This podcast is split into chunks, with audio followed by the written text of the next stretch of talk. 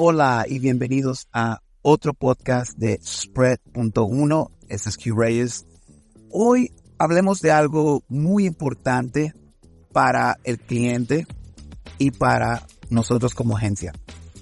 ¿Cómo manejar a clientes difíciles? ¿Cómo manejarlos? Obviamente va a depender de las circunstancias y también de tu límite o del límite de tu empresa de cómo se manejan esas situaciones. Pero para darte un poquito de contexto, muchos de los clientes que son difíciles, y si, eh, si eres un cliente y estás escuchando lo de la parte del cliente, tal vez te aplique, tal vez no, pero en la mayor parte, los clientes tienen mucha presión. Tienen mucha presión. Ellos te están pidiendo a ti como agencia que seas otra mano, otra, otra pierna, otro brazo para ayudarlos a una meta que alguien más les dio o que ellos necesitan completar. Entonces, si te pones del lado de ellos y tienes esa presión y tienes una visión, pero tu visión está limitada en el tiempo que tienes, el presupuesto que tienes, ellos están esperando que tú hagas magia, que tú hagas algo increíble, porque lo más probable es, lo que les vendiste, que es y que ibas a hacer. Entonces ellos están manejando su expectativa con la realidad. La realidad es de que hay cosas que pasan que no estaban esperadas. O, por ejemplo, entregas un trabajo a un cliente y no están contentos con el resultado, no es lo que esperaban, no es lo que envisionaban. Y ahí es que surgen los problemas, donde la comunicación es súper importante de ser claros antes, durante, durante, durante y después.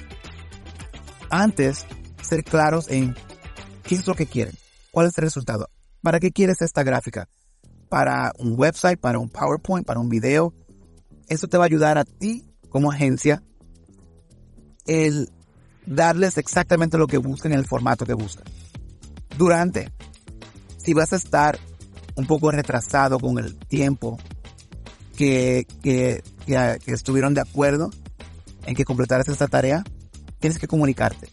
No puedes dejar que pase el tiempo porque tienes que mantener esa comunicación de estoy un poquito retrasado, no te preocupes, estoy en esto, ya casi terminamos.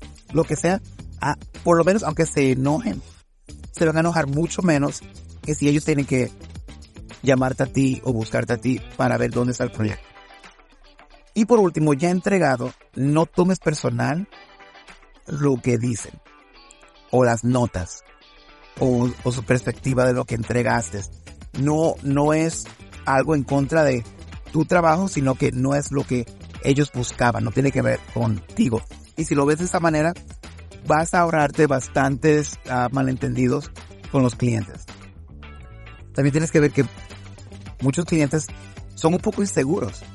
Ellos no saben qué es lo que buscan. No, no tienen esa idea fija. Saben un concepto, saben, pero no, no tienen básicamente qué es lo que buscan hasta que lo ven.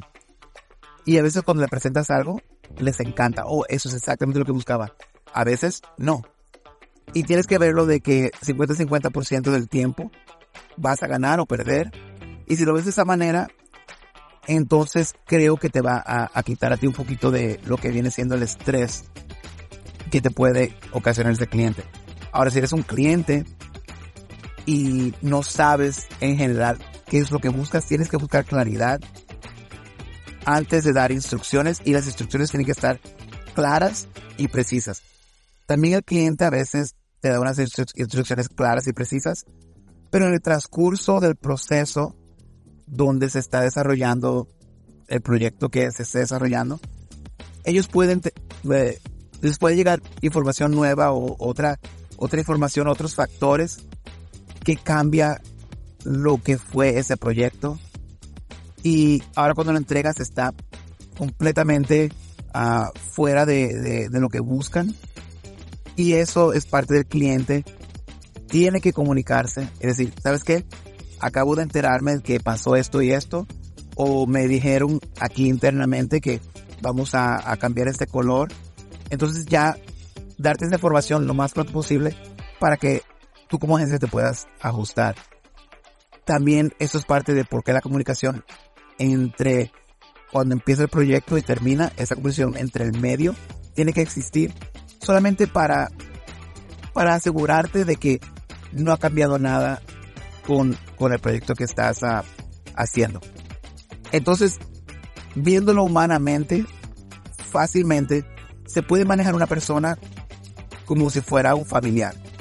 A veces los familiares, todos tenemos una familia con diferentes tipos de personalidades y no con todo el mundo se interactúa igual en tu familia. Aunque son familiares, no significa que con todos ah, te lleves bien o con todos salgas, te, encanta ir a pasear o con todos. Ah, tienes familiares favoritos y, igual.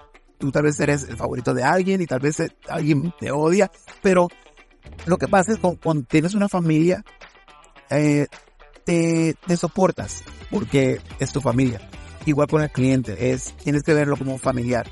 No puedes tomar cosas personales, no puedes a la primera que no te gusta algo, uh, cambiar tu actitud, porque se va a reflejar en tu trabajo y va a causar que tu relación con ese cliente empeore. Entonces tienes que mantener esa, esa mente fresca tú. El cliente también, obviamente, pero el cliente lo que tiene eh, de su lado es, es el que tiene el presupuesto. Entonces, cuando tú tienes el presupuesto, es parte de, de, de lo que compras. Es un poquito de el control del producto que estás ordenando. Entonces solamente quería uh, hablar de esto rapidito porque eh, obviamente tenemos clientes que uh, bastante difíciles. La mayoría excelentes, pero hay algunos que, y no, no que son difíciles, sino que son demandantes, que, que ellos, ellos quieren lo mejor para su trabajo de ellos. Ellos quieren que los hagamos ver como héroes. Y cuando no estamos haciendo eso, se frustran. Porque dependen de eso. Porque quién sabe si el jefe de ellos o qué está pasando internamente en sus empresas, donde tienen una presión que ni te puedes imaginar y quieren resultados, ellos esperan que tú seas una mano que te unas a ese estrés de ellos y los ayudes a obtener ese resultado. Y si puedes hacer eso, tienes un cliente de por vida. Y si lo puedes hacer sin tomar cosas personales, con paciencia, tienes un cliente de por vida y tal vez hasta una amistad. Entonces hasta la próxima, suscríbanse, nos pueden encontrar en todas las redes, Spreadability o también Spread 1 o Spread.1. No nos puedes uh, no encontrar, nos vas a encontrar. Y hasta la próxima, adiós.